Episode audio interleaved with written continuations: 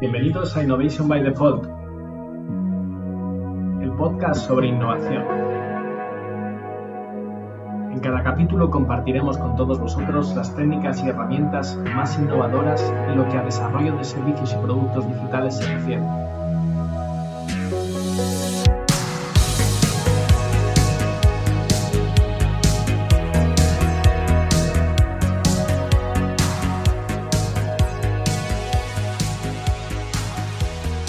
Abróchate el cinturón porque empezamos.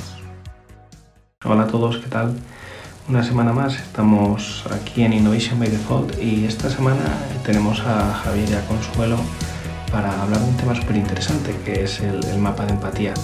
El mapa de empatía es una herramienta que nos ayuda a definir el tipo o perfil eh, de los posibles compradores de nuestros productos y servicios pero que también nos ayuda a construir nuestra propuesta de valor, ¿no? imaginando qué es lo que necesitan los clientes y definiendo el perfil de ese cliente para encontrar cuáles serían sus requerimientos o sus criterios de compra. Así que sin más dilación, eh, os dejo con Consuelo y con Javier y vamos a ver cómo construir ese mapa de empatía. Bueno, pues ahora vamos a explicar lo que es un mapa de empatía. Un mapa de empatía es una de las eh, herramientas visuales que nos permiten aterrizar y humanizar quién es la persona para la que cual estamos eh, bueno, pues diseñando nuestras cosas. Lo más importante es entender quién es la persona. Y empezamos llamándole por un nombre y por un apellido. Empezamos llamándole pues María, María López, cuántos años tiene, dónde vive, cuál es su profesión, a lo que se dedica. Al fin y al cabo, lo que intentamos hacer es diseñar soluciones pensando en cuáles son las necesidades que tienen esas personas, ¿no? Entonces, lo sentamos, es como si lo sentásemos aquí al lado y le hiciésemos directamente una entrevista. Utilizamos el mapa de empatía, que es una de las herramientas diseñadas por X, que es lo que piensa y siente esa persona, qué es lo que escucha a su alrededor, quién le influencia qué es lo que está viendo, cuáles son las personas que están en su, entorno y qué es lo que pues le dicen y luego, sobre todo, comportamientos, qué es lo que dice y hace. Al fin y al cabo, todas estas partes, que es un mnemotécnico, que es pensar, estar más situado en la cabeza, escuchar con la oreja, ver con los ojos y hacer un poco con la boca y con las manos, nos hacen entender un arquetipo de clientes. Y no buscamos que esa persona tenga 35 o 45 años, sino que buscamos cuáles son los comportamientos, buscamos cuáles son los pains, sus frustraciones, qué es lo que desea alcanzar. Y luego, en cuanto a los gains, buscamos cuál es su medida y su objetivo y qué es lo que espera alcanzar. Así que al final de realizar este ejercicio, el la empática, o María la ingenua, o Víctor el subastero, o Octavio u Octavio el desconfiado. Buscamos arquetipos de clientes. Perfecto. Pues bueno, como decíamos, el objetivo de, la sesión de hoy, la sesión del capítulo de hoy, es un poco utilizar el mapa de empatía para identificar esos clientes, eh, posibles clientes del podcast, ¿no? Eh, utilizar estas herramientas a la hora de construir los contenidos y seleccionar los materiales que, compartiremos a través del podcast, ¿no? Eh, previamente ya habíamos identificado algunos públicos objetivos, ¿no? O segmentos donde eh, seguramente encontrásemos esos potenciales clientes, ¿no? Habíamos hablado, pues, eh, del típico perfil corporativo de producto que trabaja en procesos y que podría estar interesado en escuchar eh, formas de hacer, ¿no? metodologías o herramientas para, facilitar el trabajo. ¿no? Pero otro de los perfiles que habíamos comentado era a lo mejor el típico consultor freelance que hace diferentes trabajos en clientes y que puede utilizar eh, diferentes herramientas para mejorar la productividad y los entregables que, que realiza. ¿no? Otro área que hemos eh, identificado son las startups ¿no? y, las, y las pequeñas empresas aquí con, con el matiz, ¿no? De ya no sea por tamaño o por público objetivo, ese B2C normalmente, sino que la startup tiene una componente tecnológica mucho más, más marcada que lo que puede ser una pequeña empresa al uso tradicional de un, de un negocio o de, o, de cualquier freelance. ¿no? Entonces, bueno, un poco serían esos los, los cuatro objetivos o los cuatro nichos que, que habíamos identificados. Si queréis, empezamos por el corporativo y por, digamos, eh, por inferencia vamos rellenando el resto de los perfiles. ¿Qué os parece? Perfecto. Muy bien. Vamos a ello. fantástico. ¿Dónde trabaja? ¿Dónde trabaja Luis? Le, hemos llamado Luis Pérez, ¿no? Al- al- Luis. Pérez, sí, es un product manager que, que vive en Málaga, tiene 36 años, tiene un hijo, está casado y, y tenemos que trabajar en una empresa tecnológica, por ejemplo. ¿Vale? ¿Os Sí, en, uno de los centros Genial. que hay ahí en Málaga. Ujú. ¿Cuánto tiempo lleva trabajando en la empresa, Javi? Eh, vamos a decir unos tres años, que hay, mu- hay mucha movilidad en el mundo de tecnología, pues Vale. lleva ahí tres añitos ahí. Ya, ya lo veo casi ahí trabajando en el PTA, ¿no? En el Parque Tecnológico. Sí, sí, sí, sí, sí, sí, sí, en Málaga. Que sería el perfil de la persona, ya lo tenemos. Mm. ¿Pasamos a- al consultor, al freelance? ¿De acuerdo? Vale, para el freelance. Pues ve ve escribiendo eh, para.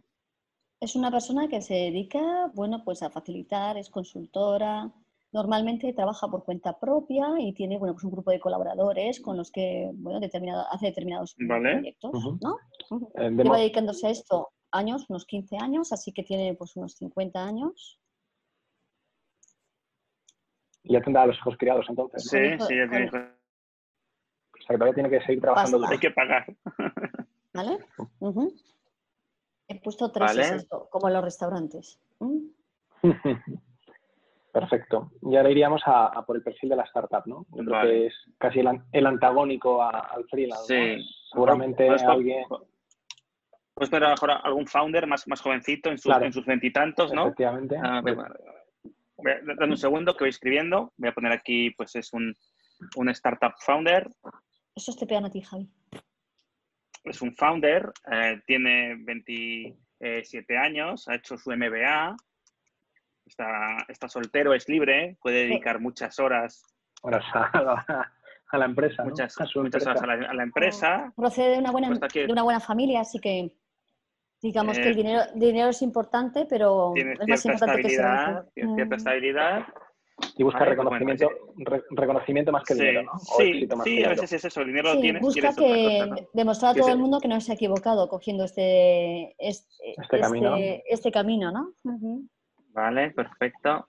Y luego tenemos eh, pequeña empresa. Decidme qué se os ocurre que podemos poner aquí. Bueno, es gente Eh, que es, es un, es, son, es, A- a mí es aquí una me- a empresa mí- familiar. Eso, me gusta ese perfil de, de- de ese hijo que se encuentra con la empresa familiar, Eso es. que, que funciona todo, pero está todo anticuado, ¿no? Y como ve, ¿por dónde empieza a transformar, a transformar esto? Ese, ese perfil me parece interesante para, para hacerlo. El término es súper amplio, ¿no? Pero bueno, ya es Sí. una empresa entonces relativamente consolidada, ¿no? Entiendo que tiene decenas de trabajadores, no, no, son, no es una micropyme de dos o tres personas Mm. y que tiene un negocio asentado, pero a lo mejor negocio más basado en, en procesos tradicionales, ¿no? Claro, sí, sí, sí. Puerta un- calle o distribución. sí, u- imagínate, ese sería guay, una, una empresa de distribución, ¿no? Eh, que mejor tiene, tiene entre 10 y 20 empleados y que está todo en marcha, todo funciona, pero está por delante adaptar la, la compañía a los nuevos tiempos. ¿no? Sí, no, y que se plantea el tema del COVID, ¿no? Se plantea que, Sí, a lo es- mejor también es la oportunidad, ¿no? Para abrirse a ese mundo Mm. online, ¿no? O abrir otro canal de, de ventas. es la que, barrera que- psicológica de los 40. No, son, los míos, crisis. son los míos, yo estoy, estoy entrando en la, en la crisis. Alex, tú eres más joven que Javi, ¿no? No, no, no. Yo, estoy- yo creo que si no somos de la misma de la misma añada, poco falta. Lo he dicho adrede para chinchar a Javi. Vale, bueno, ya tenemos ese perfil entonces. Vamos a, a, a lo que le rodea, ¿no? Eso que ve, eso que siente, eso que dice y lo que escucha. Vale. Vale. Empezamos de nuevo por el corporativo y hacemos, hacemos la ruleta. Sí, Lo acabamos, vamos por el venga. corporativo. ok, vamos allá. Corporativo. Eh, Consuelo, eh, cuéntanos qué, eh, qué orden usas tú normalmente para, para rellenar el, el mapa de, de empatía. Vale, el mapa ¿Lo, de empatía. lo- lo- lo haces, lo haces de, de forma como te viene o vas haciéndolo de manera muy ordenada? ¿Cómo recomiendas personalmente hacerlo? No, el mapa de empatía, igual que el Business Model Canvas, tiene un orden. Y entonces, lo primero que empezamos a hacer es qué piensa y qué siente. Así que mm, nos metemos en los zapatos de esta persona, de Luis, de Luis Pérez, nos imaginamos cómo es, es un product manager, de Málaga, con 36 años, tiene un hijo, está casado, lleva tres años en su trabajo, es muy tequi y entonces, ¿qué es lo que piensa? En general, Mapa Empatía hace mención a dos cosas. Una, en este caso, a, bueno, pues a expectativas más, pues, un poco más personales, como es él, y luego cómo aborda determinados problemas. Si nosotros lo relacionamos con el podcast, es una persona, entiendo que inquieta, que siempre está leyendo cosas, em, posiblemente, ¿no? Y que, y que bueno, pues eh, está suscrito no solamente a un podcast, sino a dos o tres sitios, tiene, busca alertas, hace, porque en el fondo, ¿sabes? Está trabajando en esta empresa, pero oye, todavía eso, entonces piensa que como forma de su identidad es pues eh, estar continuamente pues actualizado, viendo. Además, a él le encanta una cosa y es que piensa y que siente que cuando está con un grupo de amigos no es que siente cátedra, sino que todo el mundo le escucha porque es como el tequis, ¿no? Oye, cuéntanos, Luis, ¿qué, qué, qué? Y entonces él siempre como, oye, pues descubre nuevas cosas y eso forma parte también de sus games. Entonces, ¿qué piensa y qué siente? Pues yo pondría, por ejemplo, en el primero, pues piensa y siente que tiene que estar, que tiene que estar actualizado. Yo diría, porque me pasa a mí que, me, falta tiempo, ¿no? Para, para leer, escuchar todo lo que me gustaría. Voy a ponerlo aquí. Yo, lo, suelo escribir eh, en primera persona. No tengo tiempo. Por ejemplo, necesito aprender nuevas metodologías. Eso sería también algo que, estuviese, que estaría en esta parte de siente y sí. Mm. Al fin y al cabo, Alex, lo que hacemos es que construimos lo que está en azul, que es que siente, que piensa, que ve y que hace, y luego todo eso nos va a construir lo de abajo, que es lo que realmente utilizamos nosotros para construir productos y servicios, que son los paints y los games. Entonces, digamos que lo azul constituye un poco la base de lo que luego vamos a extraer en los paints y los games. Por ejemplo, eh, desde esa figura del product manager, la sensación o el sentimiento de querer diferenciarse a nivel de innovar para tener un producto diferencial de la competencia también iría aquí. Sí, ¿qué piensas? Sí, sí, oye, que tienes que ser diferente. A nivel de empresa, dices, ¿no? No a nivel personal. Como rol. Es decir, yo como rol de product manager, mm, para mí, ¿qué es eh, qué utilizaría dentro de las herramientas que tendría para crear un producto innovador eh, y cómo diferenciarme? Eso estaría enclavado en este siente y, y cree. Sí, tú ponlo, ponlo y luego lo organizamos, no te preocupes. yo, creo que sí, yo, creo que sí, porque al final eso es esa sensación de, oye, ¿cómo me podría diferenciar? ¿Cómo hacer las cosas mejor? O cómo, no sé. Mm. Sobre todo desde el punto de vista, lo digo también, del perfil corporativo, ¿no? que también tiene menos, mm. menos recorrido el de, hacer a su medida eh, los procesos y, los productos en los que trabaja, si lo comparas a lo mejor con un perfil de startup, ¿no? También que le reconozcan, y eso lo ponemos en los games, que le reconozcan que es un tío que está actualizado, ¿no? Y que tiene cosas que decir y cosas que aportar. Eso es lo que piensa, que continuamente tiene que estar actualizado para eso. Y diríais a lo mejor... El... Dale, Javi. Dale, dale. No, que está, tenía aquí un puesto en blanco, ¿no? Que a veces hay cierto síndrome en la corporación de que hay gente que se siente constreñida, ¿no? Que se ve que no, que no tiene el espacio ¿no? para poder aplicar o, hacer todas las cosas que le gustarían. ¿no? Eh, sin duda, sin duda. Eso puede ser un, sentimiento común, ¿no? Eh, que no digo que ocurra siempre, obviamente, pero que sí que hay gente que a lo mejor, oye, que es mejor por su forma de ser, pues como que le falta, le falta espacio. Sí, no, no me dejan hacer todo lo de, por ejemplo, lo que, lo que decíamos, ¿no? comparando con una, start, eh, con una startup, el product manager de, una gran corporación seguramente se vea un poco eh, atado de pies y manos en cuanto a los tiempos y procesos y el presupuesto, ¿no? Bueno, el presupuesto a lo mejor tiene más capacidad que el que pueda tener eh, a priori una startup, pero aún así con todo se ve muchas veces más influenciado en recortes y en demorar en el tiempo los proyectos que tiene que a lo mejor el que tiene una startup, ¿no? Porque te ves eh, vinculado a las prioridades de la organización. Sí, al hilo de lo que estás diciendo, Alex, que me parece súper interesante, lo que le pasa a esta persona es que no puede hacer todo lo que le gustaría hacer. ¿Ser o hacer? Sí, hacer. Además, muchas veces, ¿sabes? Eh, políticamente pues la empresa dice que hace muchas cosas, pero él piensa que se podrían hacer incluso muchas más, ¿sabes? que es un poco de postureo.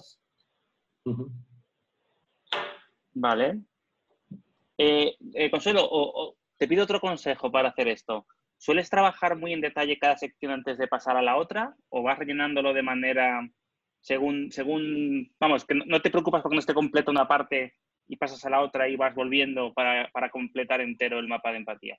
Sí, la verdad es que tiene que ser, o sea, dentro de lo que nosotros tenemos una guía, ¿eh? primero que siente, luego que escucha, luego que ve y luego que hace, Sí que incluso van saliendo muchas cosas a medida que vayamos construyendo el personaje y podemos ir volviendo, ¿no? Entonces, no hace falta que rellenemos 100% todo, así que más o menos ya nos, damos, una idea de cómo es este chico, ¿no? Es un poco, además, eh, por lo que piensa, es, un poco en cuanto a filosofía, ¿lo veis como así tranquilo o no sé, Alex, ¿cómo lo, cómo lo, pintarías? Decídelo, que tienes perfiles muy cercanos seguramente a, Luis Pérez? Suelen ser, suelen ser por lo general suelen ser perfiles eh, tranquilos, ¿no?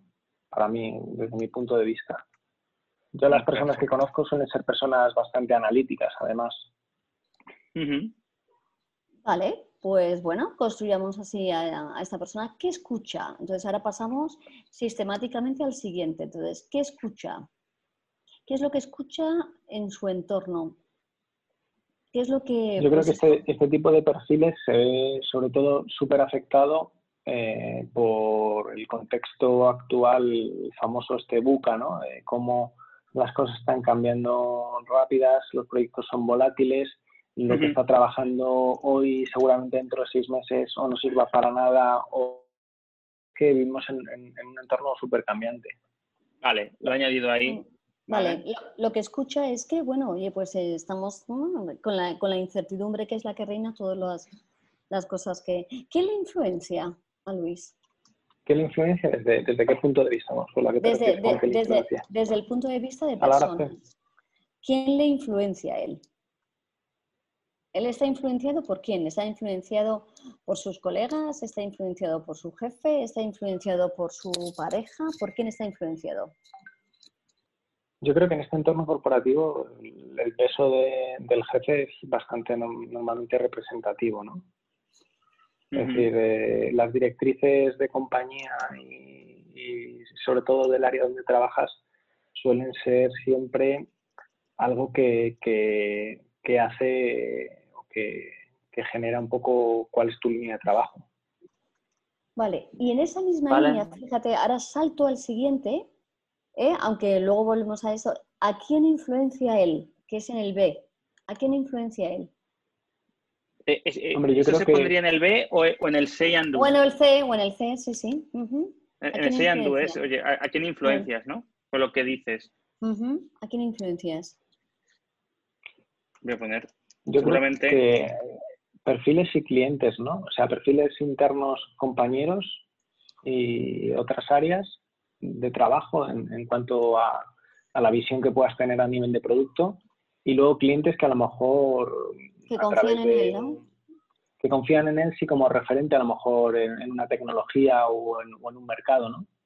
Vale. Luego, eh, en el, en el Oye, eh, yo no sé si el tema de la competencia es importante, hmm. ¿no? Yo creo que sobre todo en el, en el entorno corporativo sí, sobre todo desde el punto de vista que ahora hemos perdido muchas veces la referencia de quién es nuestra competencia, ¿no? Es decir, ya no se sabe, por ejemplo, yo que vengo del mundo telco tecnológico, ya no se sabe muchas veces cuál es tu competencia directa como telco, sino si las propias telcos o el famoso club de este de, los GAFA. O si estás en banca, pues te pasa tres cuartos de lo mismo. La fintech realmente va a ser una competencia o no, los bancos tradicionales, nuevos entrantes como Google con, o Apple con sus eh, alternativas de monedero electrónico entonces, esa referencia de, la disrupción de mercados a través de la tecnología en un entorno corporativo yo creo que es algo súper predominante y, que, tiene mucha influencia a la... ¿Oír en lo que oyes o en lo que ves? Yo lo, pondría en lo que, yo lo pondría en lo que oigo, porque tampoco lo ves tanto me refiero vale, a yo, Sí, yo, no está, una técnica manager no está, no, está a lo mejor en el día a día de las, de las oportunidades, ¿no? Tiene un departamento de ventas que a lo mejor sí, sí que es el que lo ve y se lo encuentra, ¿no? Que te encuentras que has perdido un, deal porque, no lo sé, pongo un ejemplo, porque vas a, a, vender un sistema de transacciones electrónicas y ha entrado Google o ha entrado Apple y se te ha llevado o PayPal o, alguna otra grande siendo tú a lo mejor un banco, ¿no? No se puede ser. Pero lo ves como comercial, no como product manager. Yo, yo a veces he utilizado una, forma de, pensar para diferenciar lo que oigo de lo que veo, al hacer el mapa de empatía. No sé si tendrás una opinión distinta.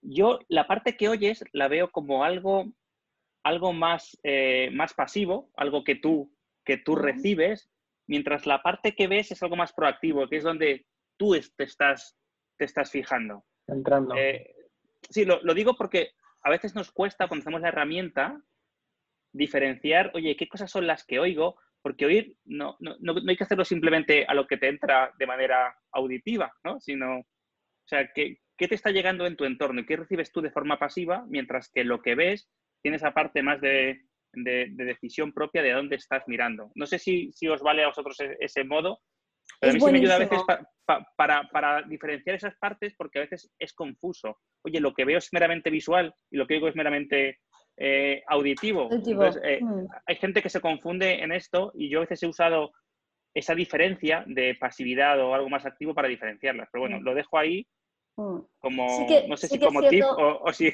o, si, mete más ruido que otra cosa en, el, no, la sí que, sí que, es cierto que las dos cosas están muy relacionadas, ¿no? Porque en cuanto tengamos el oír, pues eso, em, más que nada es, pues eso, qué te influencia, qué escuchas de tu entorno, qué es lo que escuchas de tu entorno, ¿no? Que vivimos en un mundo me buca, que estamos influenciados, ¿no? Por, nuestros jefes. ¿Qué es lo que escuchas en tu entorno? ¿Qué es, ¿Qué es lo que dice? ¿Qué se dice en la máquina de café, por ejemplo, ¿no? O qué es lo que dicen las comunicaciones corporativas. Y perdona, Alex, no, no, no apunte la que dijiste porque estábamos hablando. Em, el, comentario, ¿cuál era? Que lo, pueda, que lo puede incluir en el post-it. El, que, el, que, el que habías justo mm. lanzado. Estábamos hablando de. sí, estábamos hablando de la competencia. Que, nuevos competidores incertidumbre, incertidumbre, ¿no? incertidumbre respecto a quiénes son los competidores, ¿no? Incertidumbre respecto a la competencia. Porque tú al fin y al cabo estás desarrollando un producto, un servicio y a la hora de, trabajar tienes que priorizar y, renunciar a hacer cosas, ¿no? Entonces, en función de quién sea tu competencia y sus fortalezas, te focalizarás en un punto o en otro, ¿no? Entonces yo creo que eso también es importante a nivel de lo que escuchas, ¿no? Si escuchas a tus jefes y a tu corporación hablando constantemente de que el, nuevo enemigo, el que se va a comer todos en estos gafas, pues intentarás hacer un análisis de competencia y trabajar en esa línea. Si entiendes que no, que eso es algo que está muy lejos de, tu, de tu área de actuación, eh, ese tipo de competencia te, focalizarás en los, en los competidores tradicionales. Genial, ¿vale? He ido directamente a las, a las preguntas que, a las que nos aterrizan directamente la herramienta. Y en cuanto a qué oyen, pues qué oyen que otros dicen, como hemos dicho, que tienen miedo, incertidumbre, qué oyen de sus amigos, qué oyen de sus colegas, qué oyen de las personas que les influyen. O sea, qué oyen de las personas en las que influyen, aquí podría ser, pues, eh, qué tipo de, a lo mejor, podcast o, o blogs leen, ¿no? O contenido. Sí, eh, buenísimo. Oye, ¿qué, cosas estáis viendo, no? ¿Qué cosas, eh, qué cosas consumís? Tienes tu referente a lo mejor en determinado, determinado área relacionada con tu trabajo, ¿no? Mm, entonces, como lo estamos haciendo en primera persona, es ah, siempre le pregunto a la, bueno, esos son incluso comportamientos. Ah, tengo en cuenta, tengo en cuenta lo que las personas me, me comentan a quien siguen, ¿no? Y, luego en cuanto a, comportamientos, apunto en un sitio, ¿no? Como comportamientos y luego los, los, los acudo a ellos los fines de semana o cuando tengo tiempo para, para ver de lo que me están hablando. En principio escucho, escucho lo que, lo que otras vale, pues, siguen. Eh, eh, eh, escribe la consu, porfa, escribe en ese post-it blanco, porque me, no, no, no, tenía claro del no todo. Te está escuchando. No te estaba, estaba pensando te, te oye, pero no te escucha. ¿No me estás escuchando? Ah, no, pues, pues estaba oyendo, te estaba oyendo, pero no te estaba escuchando, estabas oyéndote, pues estaba pensando en otra pues cosa.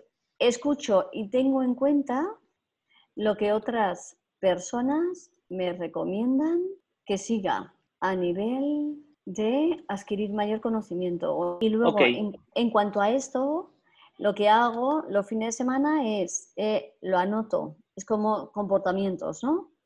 Eh, anoto en un notion todas las cosas que me dicen a lo largo de la semana para tranquilamente.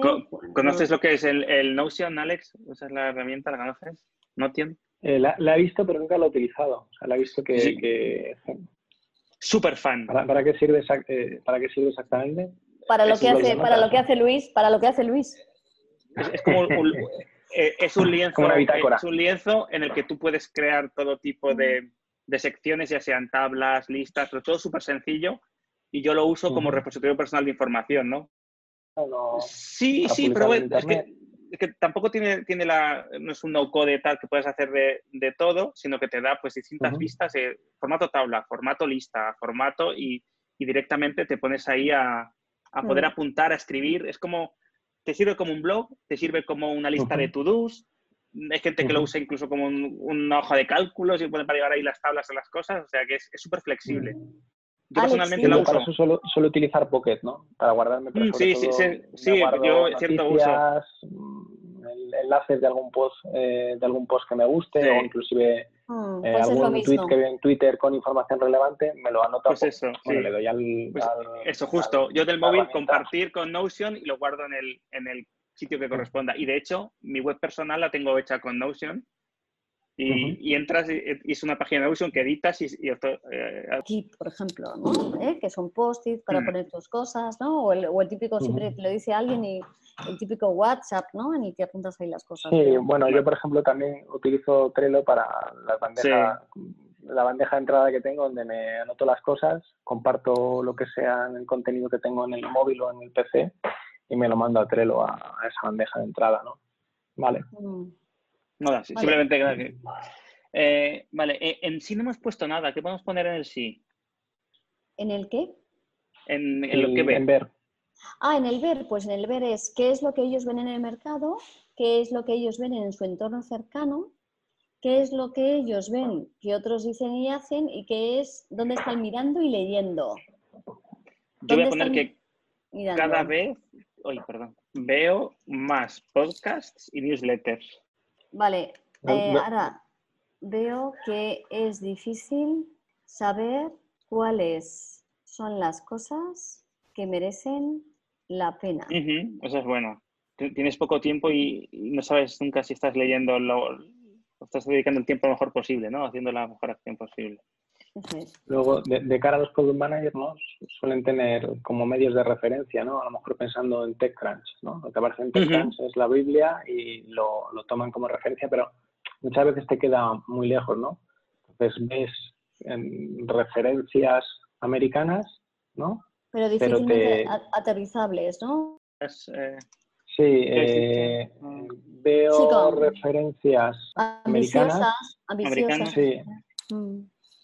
Sí, no ten en cuenta, por ejemplo, también cuando me pongo la, la, piel de un product manager, ¿no? que intenta eh, ver cuál es el tamaño del mercado donde trabaja. Casi todas las referencias que tienes son externas y suelen ser referencias muy lejanas a, a ti, ¿no? Es decir, mercado americano, mercado UK, super Claro, y, y, poco aplicables, ¿no? Eh, Efectivamente, es decir, como, como, como, como, Buenísimo eso. como abstraes todo el ruido de, de, ese mercado gigante a un mercado a lo mejor muy de nicho tuyo como España o mm. Latinoamérica, ¿no? Y bueno, pues, se habla ya de Latinoamérica, eh, en muchos sitios ni aparece a nivel de referencia. Es como casi un todo, ¿no? América representativos, aunque a lo mejor para determinados negocios no, no aparezcan como tal, ¿no? Okay, más cosas de eh, aquí también estaría el factor interno como compañía, en lo que ves. Por ejemplo.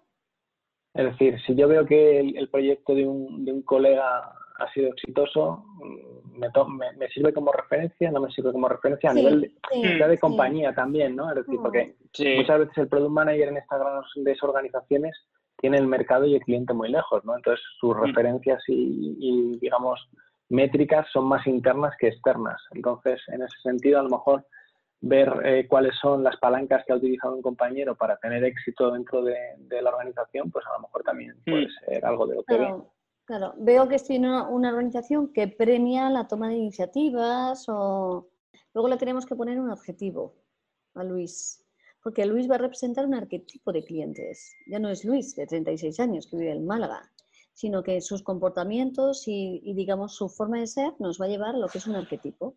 Ok. Vale, ¿pasamos a los gains y a los pains o Venga, sí. Sí, sí, sí. Os, lo, os, los voy diciendo. ¿eh? Los, en cuanto a los gains es cuáles son sus miedos, cuáles son sus, sus frustraciones, obstáculos, dolores y ansiedades. Bueno, yo creo que el, el, mayor, el mayor miedo de este tipo de, de perfiles es que la organización decida descontinuar el proyecto en el que está trabajando, ¿no? Pero, eh, ya no, eh, ya sí por miedo al, al, perder el puesto de trabajo, que no es un miedo real, sino porque su niño se quede huérfano. Miedo a fracasar en el proyecto, ¿no? A fracasar en un proyecto. Pero, pero ¿dirías que es más grande ese que el miedo a perder el trabajo? O sea, quiero decir, porque son cosas distintas. Sí, O sea, yo sí pienso en un product manager, no sé, en un BBVA, en Telefónica, en, no sé, en estas organizaciones no tienen miedo a perder el trabajo, no es el miedo que puede tener alguien en una startup si agotas la caja que te quedas sin la calle, capaz de tener un producto, un producto que genere ingresos, te quedas en la calle, ¿no? Entonces veo más el miedo a fracasar en mi proyecto en sí que a, que a, que a quedarse en la calle. Y luego también el que eh, creo que lo ha puesto eh, Consuelo ahora mismo, ¿no? El, miedo a quedarte obsoleto, es decir, estar trabajando muchos mm. años en un área y cuando mm, te quieras dar cuenta, girarte para el otro lado y ver que te has quedado solo y que tus conocimientos se han quedado totalmente fuera de mercado, ¿no? Ya no solo obsoletos, sino que fuera de mercado, es decir, que te ves también abocado en vía muerta a seguir en esa organización por los restos. Sí, yo creo que en, las grandes organizaciones es el, miedo que te puedes... Que puedes ¿Pero sería? ¿Miedo a acomodarse? Sí, sí. A, perder esa iniciativa, ¿no? Sí, tú, tú sabes cuando, cuando hablamos, Javi, en, en, Design Thinking de lo de la capacidad de estallamiento, ¿no? La capacidad de estallamiento es, es eh, de lo cotidiano, ¿no? que todas las cosas te sorprendan. Y llega un momento en el que tú ya llevas, fíjate, te llevas solo tres años en la compañía. Llega un momento en que te acomodas, ¿sabes? Eh, te vuelves un poco lazy, ya, ¿sabes? Entonces, realmente eso te va a impedir también que tú tengas otras cosas, hacer otras mm. cosas. Hablabais de los side projects, ¿no? Este, gente, entonces, eh, ¿qué tienes miedo? es verdad.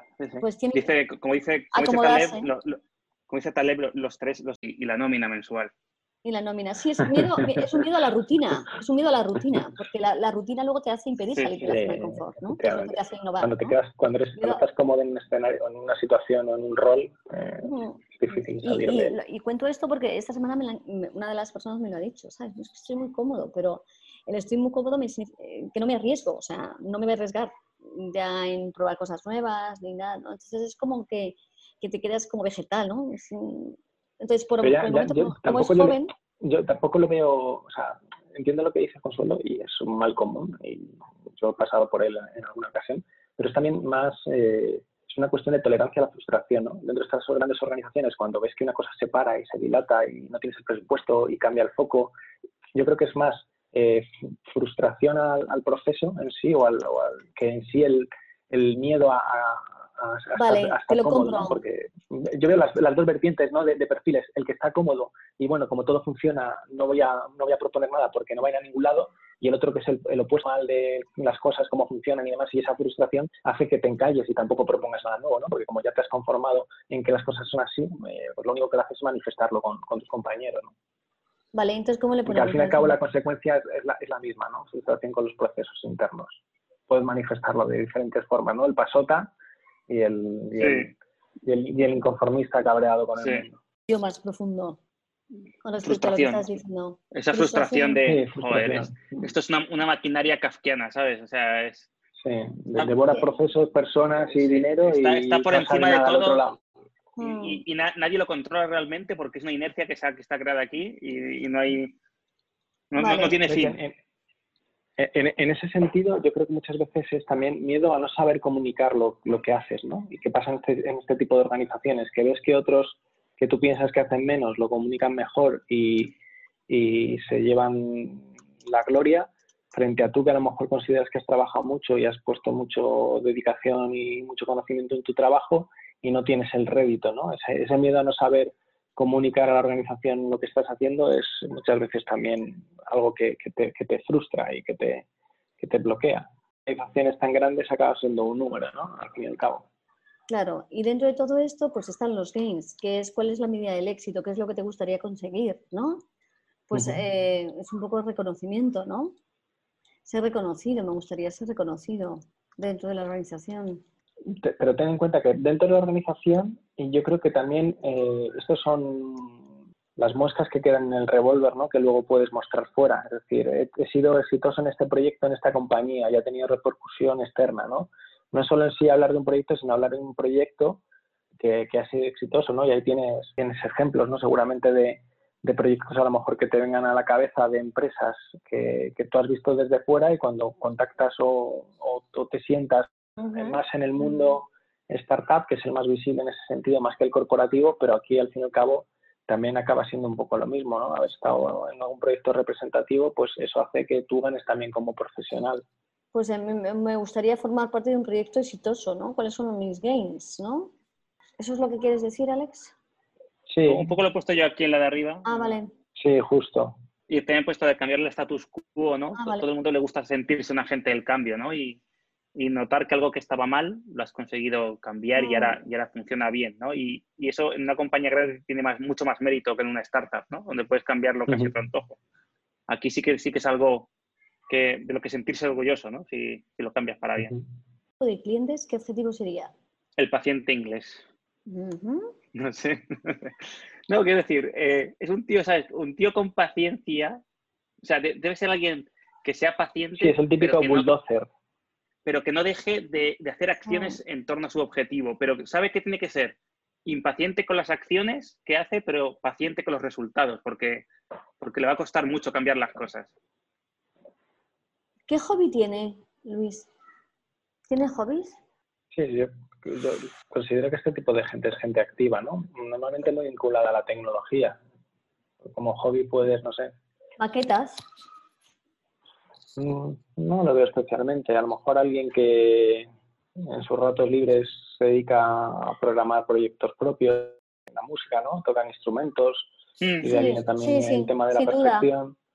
Sin duda, sin duda. Luego también gente, gente resiliente, ¿no? Entonces lo del correr y, y demás, pues también suele ser bastante habitual, ¿no?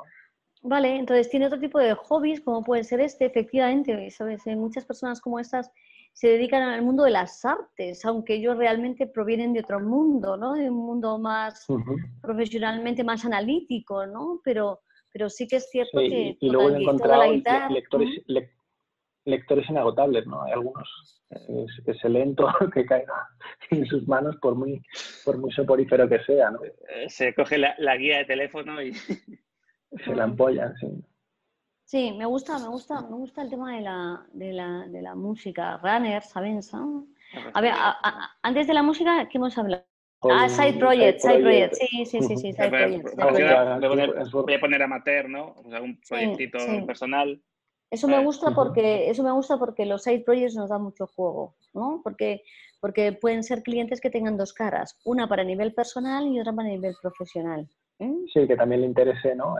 Sin duda. Bueno, pues ya, tenemos un... Yo creo que ha quedado un poco completo, ¿no? Seguramente esto, si lo iteras dos o tres veces y se lo dejas reposar, te quedará un perfil mucho más, más hilado y luego lo que decimos, ¿no? Este perfil lo puedes iterar por departamentos, ¿no? También no es lo mismo hmm. alguien que esté en recursos humanos o, alguien que esté en, hmm. la parte de marketing de producto o alguien que esté inclusive en operaciones, ¿no? Y quiera innovar en cuanto a procesos de cómo hacer las cosas para mejorar.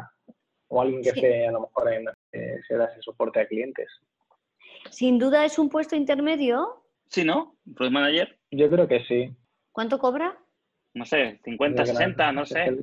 No sé cuánto cobra un Product Manager, por ahí andará. Bueno, dependerá también de... Yo creo que no llega a eso. No llega a 45, tiene... Sí, por ahí, algo menos. No lo sé, depende. Esto, además en las grandes organizaciones, como bien sabéis, esto es el gran misterio, ¿no? En función de en qué momento llegues